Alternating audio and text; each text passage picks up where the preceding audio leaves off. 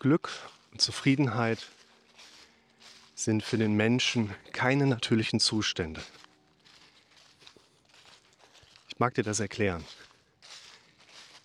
Wenn wir Zusammenhänge erläutern wollen, greifen wir ganz gerne auf evolutionsbiologische Thesen zurück, die eben im Kern eigentlich immer aufzeigen, ein Mechanismus in uns ist wahrscheinlich deshalb noch da oder überhaupt da, weil er unseren Vorfahren beim Überleben geholfen hat. Es gab Individuen, bei denen war per Zufall Angst, Angst reagieren und die hatten eine bessere Überlebenswahrscheinlichkeit, konnten dieses Merkmal dann entsprechend auch besser weitergeben. Und so hat sich das dann festgesetzt. Und wir haben das heute immer noch in uns drin, weil Evolution auch etwas unheimlich Langsames ist.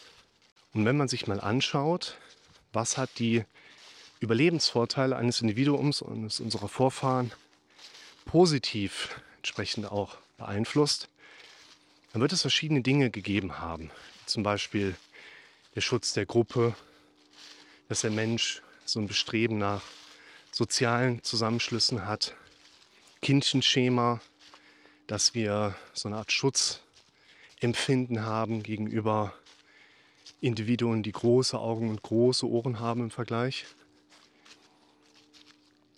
Und eine Sache wird aller Wahrscheinlichkeit nach kein Vorteil im Überleben gespielt haben, nämlich die funktionierende Paarebene der biologischen Eltern. Also für unseren Vorfahren war es nicht von Vorteil, nicht unbedingt von Nutzen, wenn sich seine biologischen Eltern auf einer Paarebene gut verstanden haben. Und das lässt sich dann dahingehend auch weiterinterpretieren. Das steckt nicht in uns drin. In uns ist tief verankert, wir vermehren uns gerne. Wir reproduzieren uns gerne. Wir haben ganz. Aber in uns steckt keine prägende Eigenschaft, dass wir uns quasi im Alltag darauf verlassen könnten. Wir möchten von uns aus, vom Innen heraus, eine gute Paarbeziehung führen. Wenn du dich in einer Partnerschaft nicht anstrengst, dann wirst du die Partnerschaft schnell als anstrengend erleben. Und auch, wenn man sich das heutige Konstrukt von Paarbeziehungen anschaut, es wird eher darauf gewachsen sein, wie das halt mit der Gesellschaft gut funktioniert. Wo es genug Menschen geben wird, die sagen, mit dieser Vorstellung von Paarebene komme ich persönlich da nicht so gut mit zur Rande. Und deshalb eine Partnerschaft ist kein für den Menschen natürlicher Zustand. Eine Partnerschaft, auch wenn ihr verheiratet seid oder sogar kirchlich getraut seid, wird euch keine Arbeit abnehmen.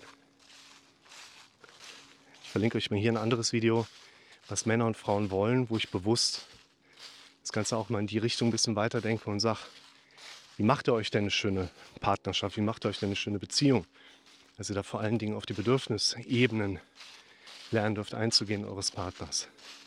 Nur, eine Partnerschaft ist ein für den Menschen kein natürlicher Zustand.